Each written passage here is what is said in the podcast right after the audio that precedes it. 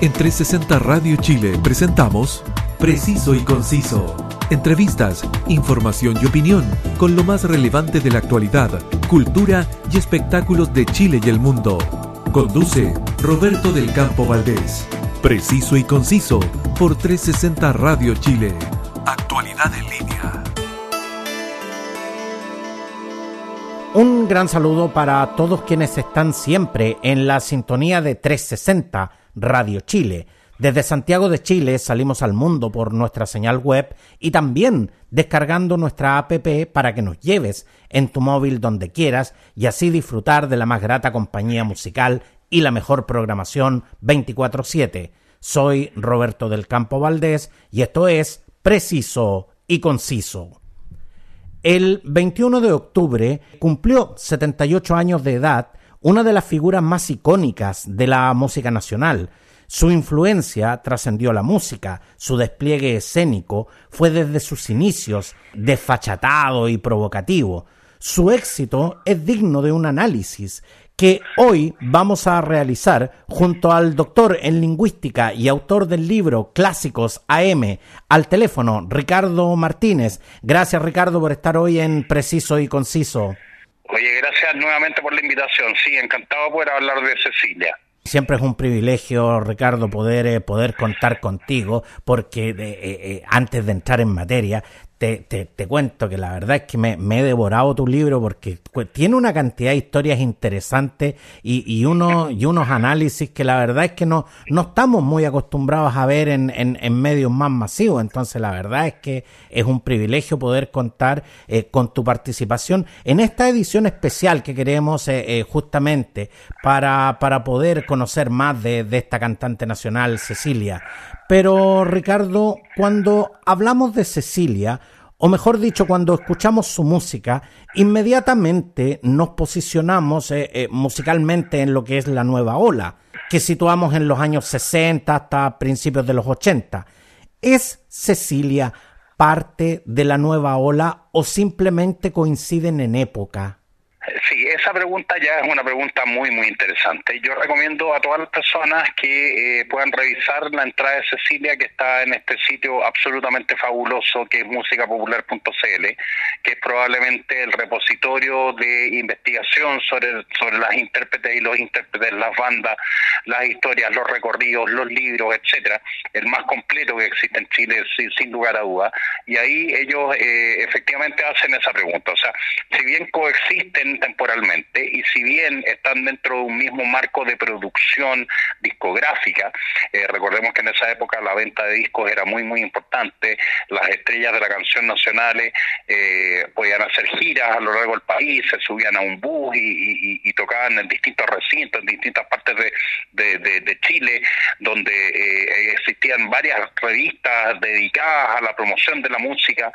una época en que explota la idea de la juventud, lo que, lo que en inglés se llama la jazz culture, eh, la cultura juvenil, eh, coexisten y, Cecilia está dentro de ese ecosistema eh, creativo. lo que lo que música popular dice y en lo cual yo concuerdo perfectamente es que Cecilia de alguna forma desbordaba la cosa como más típica. Y te voy a poner un ejemplo la nueva ola chilena no se parece tanto al primer rock de gente como Jerry Lee Lewis, de gente como, como Ricardito, de gente como Elvis Presley, sino que se parece a una segunda oleada, que fue una oleada más diluida en agua, por decirlo de alguna forma, que se llamaban los Pretty Faces. Los Pretty Faces eran básicamente cantantes muy apuestos, eh, que podían hacer eh, películas o cosas de ese estilo, que cantaban una música un poco más edulcorada, una música no tan intensa en términos de, de, del rock eh, y, que eran más bien tipo baladas y cosas de ese estilo. Eh, y eso fue lo que de alguna forma influenció más al rock chileno de, la nueva ola más, más típica, al rock de, de los Ramblers, al, rock de, de, Peter Rock y, ese tipo de artistas. En cambio, Cecilia más bien viene de una tercera generación, que es una generación que más que estadounidense yo diría que es italiana. En Italia, en los años 60, eh, apareció un movimiento que se llamaba los Ullatori, que en italiano significa gritones, que eran unos jóvenes muy desfachatados, que tenían muchos movimientos de cintura, que hacían una cosa muy sexuada musicalmente, que hacían una cosa que eh, muchas veces era muy transgresora y que eh, de alguna forma llamó mucho la atención de la juventud. Y Cecilia está como dentro de ese lote, o sea, si, si uno pudiera comparar a Cecilia con algún artista de otro lado, yo diría que la comparación más obvia es hacerla con Rita Pavone, por ejemplo, en Italia, o por supuesto con Sandro en Argentina. O sea, no es parte de los Pretty Faces, que era lo que lo que hacían los Cartoons o, o todo este, este tipo de, cantantes que cantaban canciones un poco más como dulzona, sino que es una fuerza del rock que es como mucho más natural y que por lo tanto va a tener una conexión muy fuerte con lo que va a ser el rock de fines de los años 60, la psicodelia y todos los movimientos que el rock es más bien un arma contracultural, más que solamente una forma de hacer una música que venda muchos discos. De hecho, Ricardo, a, mí me surge inmediatamente esta pregunta al momento de sentarme a escuchar a Cecilia, porque eh, tenemos eh, eh, esta nueva ola chilena con grandes exponentes, eso no, no, no, se deja de, reconocer, pero por una parte tenemos artistas que, que, en definitiva no se parecen en nada a lo, a lo que estaba haciendo Cecilia, y según lo que tú nos acabas de contar, la nueva ola chilena, más que una corriente musical, fue en, en sí más un, un, fenómeno comercial de la época? Sí, por supuesto, o sea, evidentemente, pero pero es un fenómeno comercial de la época en el sentido de que eh, hay, hay una serie de investigadores, sobre todo en los años 70, que plantean la idea de que la música pop siempre ha estado como un péndulo moviéndose entre un polo o, un, un, extremo del péndulo donde la música es algo que está muy controlado por la industria y por lo tanto es una especie de producto prefabricado contra un polo más creativo y más disruptivo que serían las épocas en las cuales, por ejemplo, eh, los autores independientes o otros medios o una cosa más eh, underground eh, toma, algo de vuelo. Eso se va moviendo siempre de un lado a otro. El punk, por supuesto, sería el ejemplo clásico de eh, una música totalmente disruptiva y no industrial. Y por otro lado, cosas como justamente los Pretty Faces serían una cosa como más controlada. Y en este sentido, la, industria musical chilena se subió a este carro y ahí evidentemente había algunas figuras eh, muchas de ellas con muchos matices, como Camilo Fernández, que era la persona que en el fondo traía las canciones de Estados Unidos, las traducía al castellano y le pedía a estos cantantes emergentes, eh, típicamente de 16, 17 años, que cantaran estas canciones, o Rubén Nussey,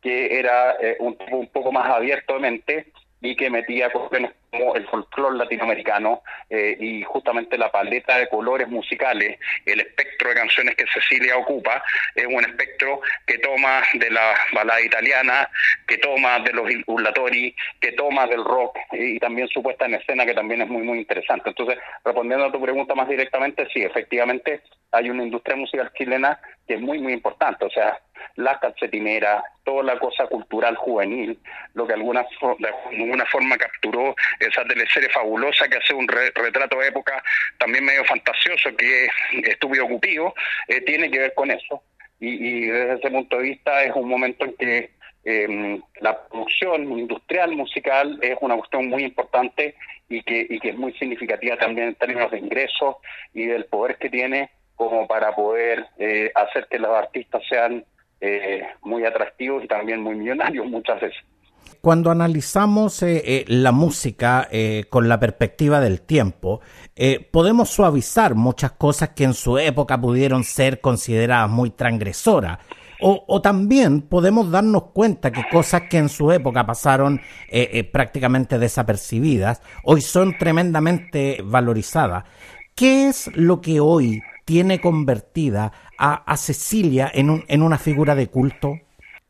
Bueno, también también uno puede decir que hay, que hay una cosa como mitología en torno a esto, porque de alguna manera se, se ve, eh, sobre todo en su performance escénica, eh, y también su interpretación vocálica, que Cecilia rompía un poco con esta idea más melódica que tenían otros cantantes, que querían cantar bonito y no, y no necesariamente hacer una cosa más rockera. En ese sentido, Cecilia es como, podríamos decir, la madre fundadora del, rock nacional, en términos de que eh, efectivamente hacía cosas que para su época eran, eran muy, muy disruptivas, eh, particularmente su famosa presentación en el Festival de Viña, donde ella gana la competencia la competencia internacional, eh, da el famoso beso de taquito, eh, las ropas que ocupaba, todas esas cosas, de alguna manera marcaron un poco una, una tendencia. Y efectivamente, cuando uno lo ve en retrospectiva, puede decir, bueno, esta cuestión hoy día nadie se escandalizaría, una cosa así. Pero en esa época, y también hay que entender que los artistas son muy sensibles a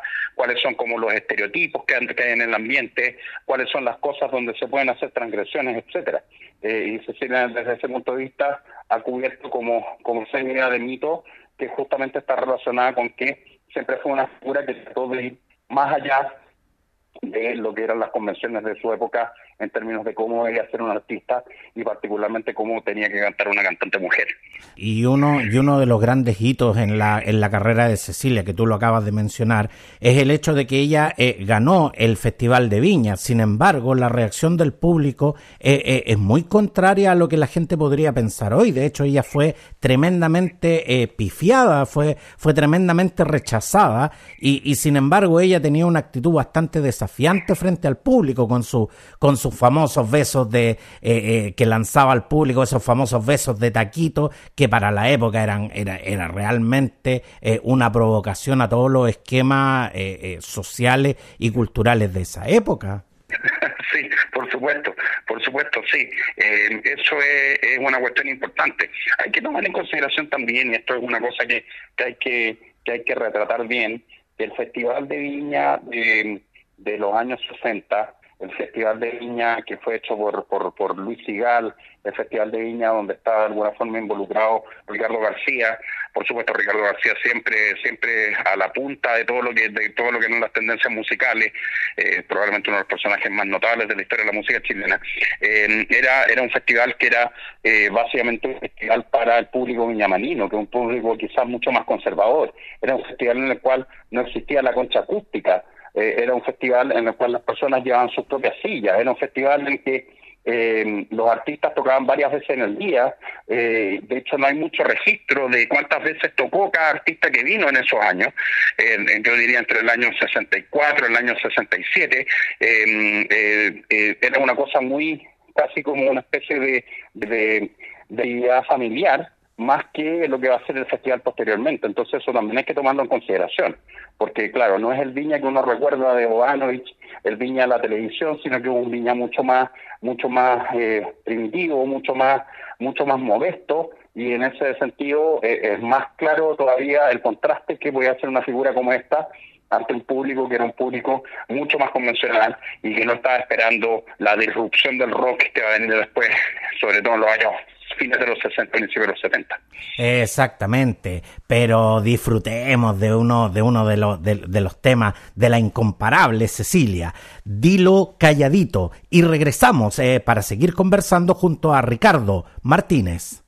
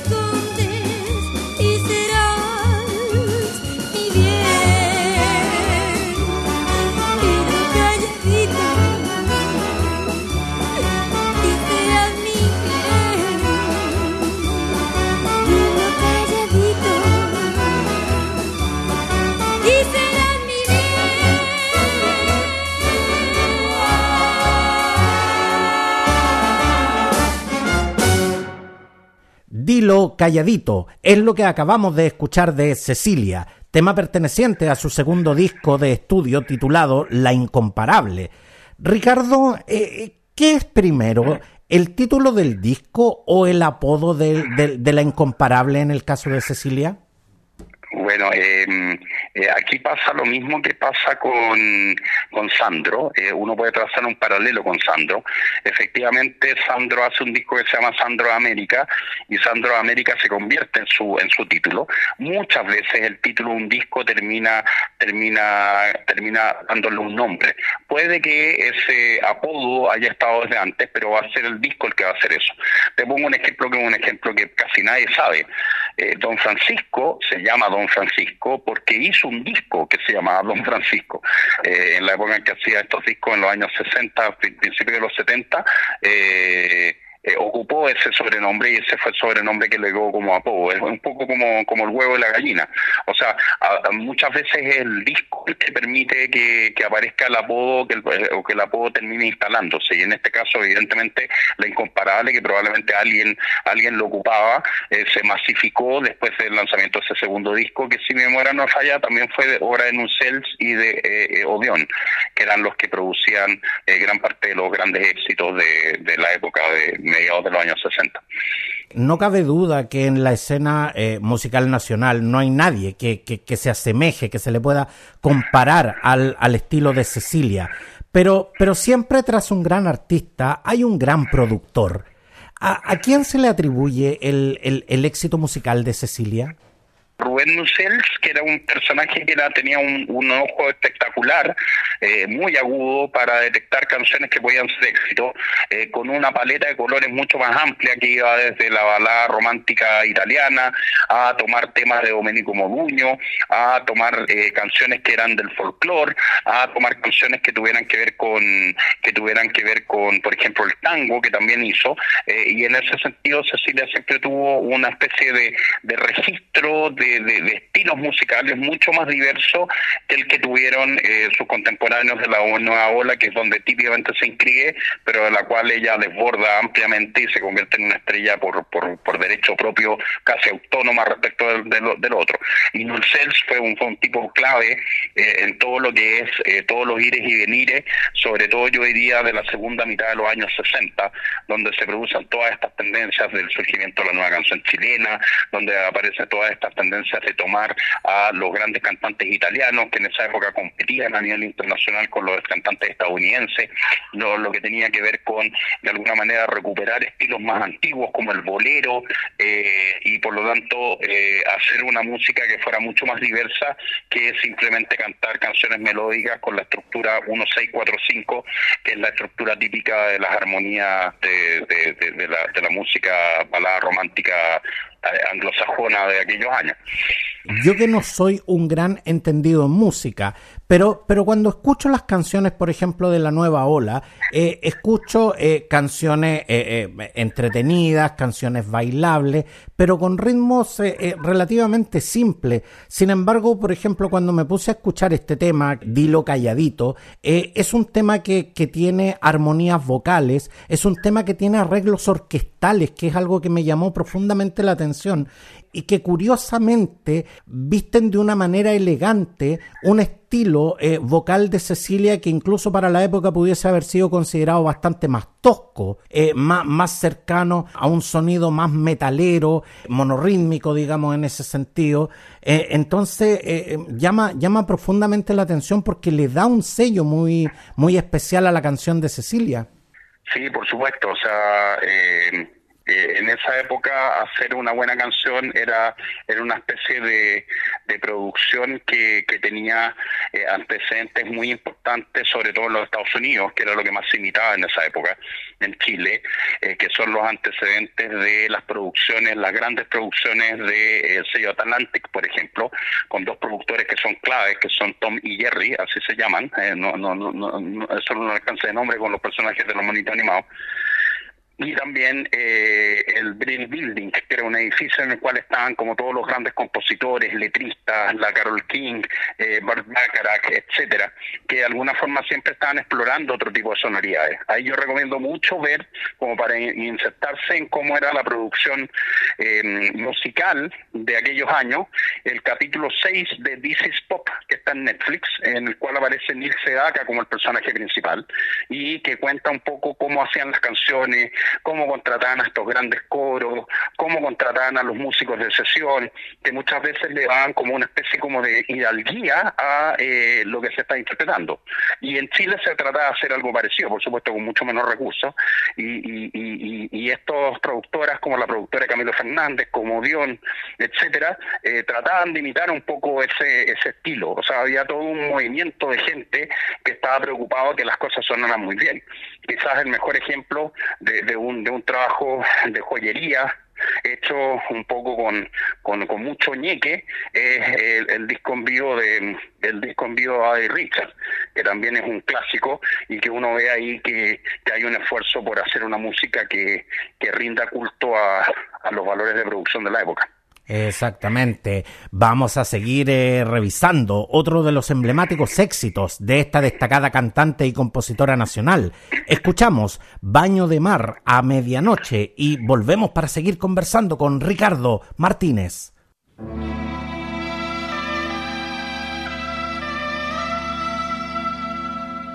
Noche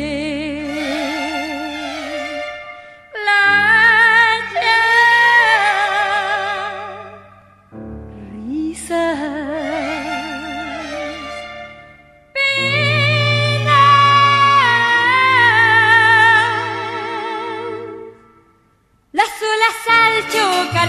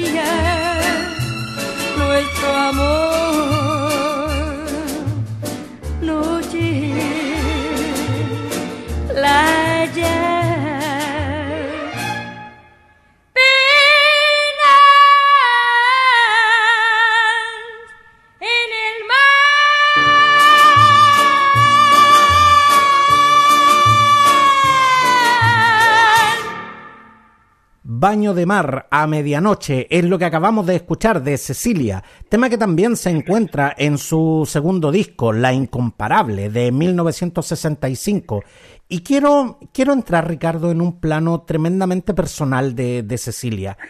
esta canción que acabamos de escuchar, que, que de buenas a primeras, eh, parece un buen tema para, para bailar, pero, pero, pero cuando uno la escucha en detalle, es una canción eh, bastante apasionada y, Cecilia parece, eh, parece querer gritarle al mundo este, este romance. Eh, ¿Qué llevó a Cecilia a componer canciones tan brutalmente honestas como, como esta? Eh, justamente una de las cosas importantes de esta ola que es influenciada por los italianos es, eh, por un lado, la celebración de la juventud, por otro lado, la celebración del cuerpo, la celebración de la vitalidad sexual, la,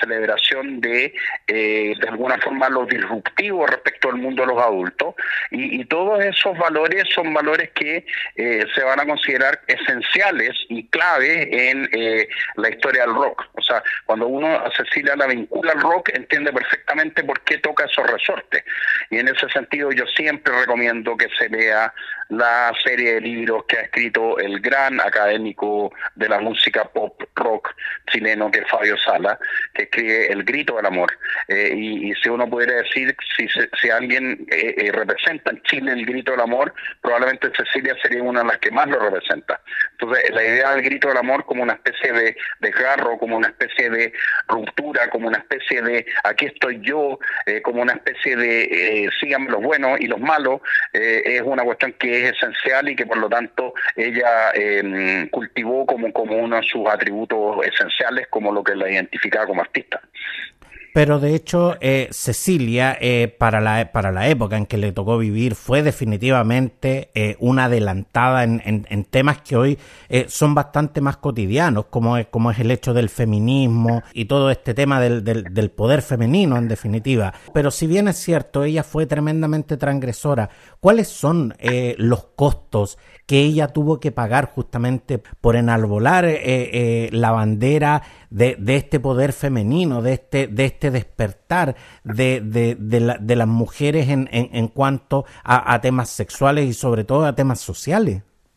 Bueno, eh, yo creo que el costo que pagó todo el mundo cuando, cuando se produce el golpe de Estado en Chile, porque el golpe de Estado de alguna forma apaga toda esta energía,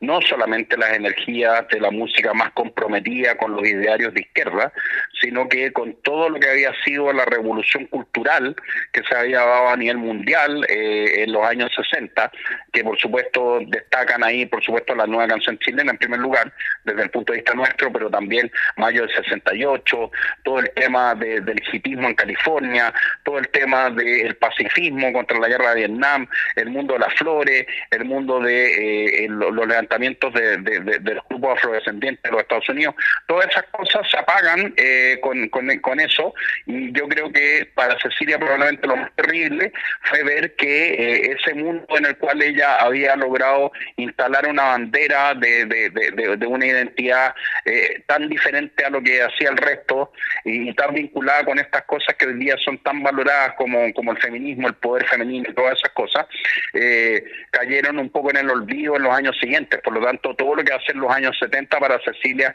eh, es claramente de alguna manera darse cuenta de que, de que el mundo cambió y que no hay un espacio para ella y por lo tanto caer también como un poco en el olvido. Entonces yo diría los años 70 son, son, son quizás eh, a partir del año 73 eh, una época muy oscura para toda la música, para toda la gente que estaba haciendo eso, no solamente ella, sino que también, por supuesto, la gente de la nueva canción chilena, pero también muchos exponentes del rock como, no sé, los Jaivas, etcétera. Cecilia pasó de ser una figura tremendamente exitosa eh, a ser parte del underground y, alejada de los escenarios masivos y posteriormente a ser elevada a la categoría de ícono, de, ícono cultural. A sus eh, 78 años, ¿en, en, qué momento está eh, Cecilia?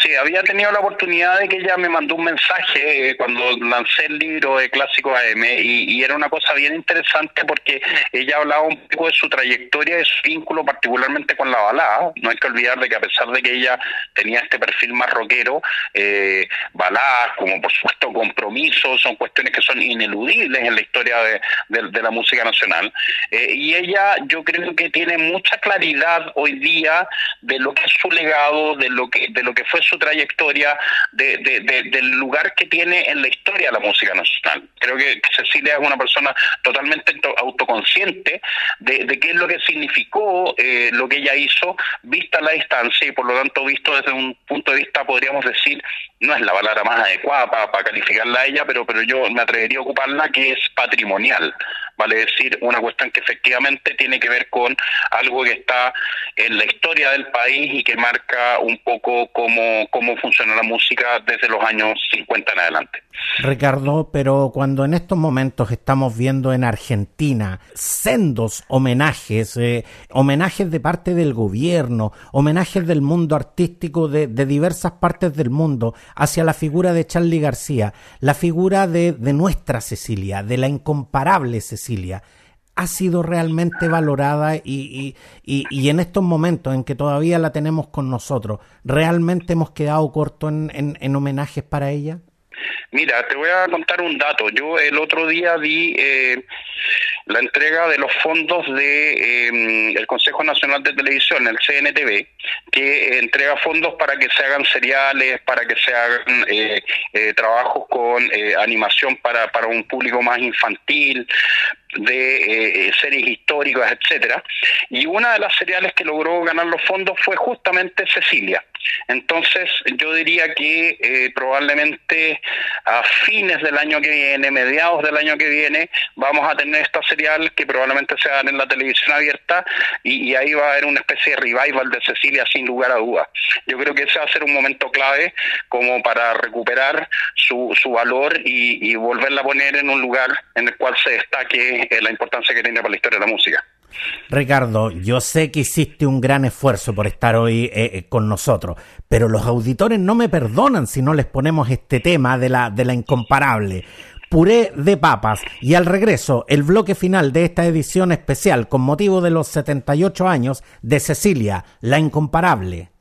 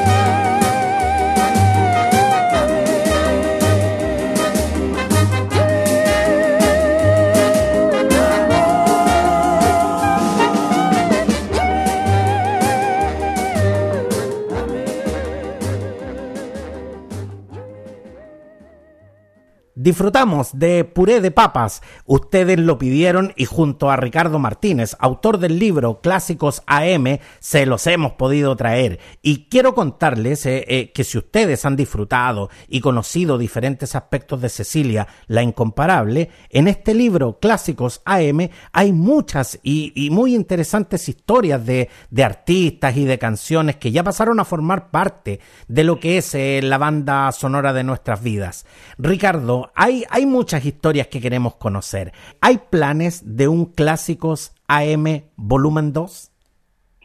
Eh, mira, en realidad yo tengo la impresión de que de que con, con ese libro de alguna forma agoté eh, todas las aristas que estaban a mi vista por supuesto pueden aparecer otras. Hay algunos aspectos del libro que yo creo que podrían tener una, una mayor, un mayor desarrollo. Por ejemplo, yo, yo, yo nunca quedé totalmente satisfecho con el capítulo dedicado a los festivales de la canción. Yo creo que ahí se le podría haber sacado más punta. Eh, eh, con otros capítulos estoy absolutamente satisfecho, pero con ese particular no quedé tan, no quedé tan contento. Eh, pero no, no, no, no lo tengo a la vista. Sí, siempre he tenido la idea de que pudiera aparecer una nueva edición. Vale decir, en el momento en que se pueda hacer una nueva edición, probablemente le voy a agregar algunos capítulos, más que hacer uno o dos porque el 2 se involucraría como, como tratar de abrir otras líneas y yo tengo la impresión de que, de que el trazado como de la estructura del libro como que cubrió todo lo que a mí me parecía que era que era cubrible. El otro ya sería entrar como mucho detalle y no me gustaría hacer un segundo libro que fuera como una versión más diluida del primero. Pero sí, eh, siempre he tenido en mente que eventualmente en una segunda edición del libro le voy a agregar cosas. Eh, eso sí, pero no sé si eso puede ocurrir en algún momento, pero, pero está ahí en veremos. Definitivamente. Quiero darte las gracias, eh, Ricardo Martínez, doctor en lingüística y autor del libro Clásicos AM. Gracias eh, por estar con nosotros en esta edición especial con motivo de los 78 años de Cecilia, la incomparable. Muchas gracias, Ricardo. Gracias a ti por la invitación. Y no te pierdas eh, ninguna edición de Preciso y Conciso. Si no alcanzaste a escuchar alguna, no te preocupes porque todas están disponibles en Spotify y en las más importantes plataformas podcast, donde puedes escucharlas y compartirlas en tus redes sociales. Suscríbete a tu favorita, sígueme también en redes sociales. Gracias por estar con nosotros y hasta la próxima. En 360 Radio Chile, esto fue Preciso y Conciso. Entrevistas, información y opinión con lo más relevante de la actualidad, cultura y espectáculos de Chile y el mundo, junto a Roberto del Campo Valdés. Preciso y Conciso por 360 Radio Chile. Actualidad en línea.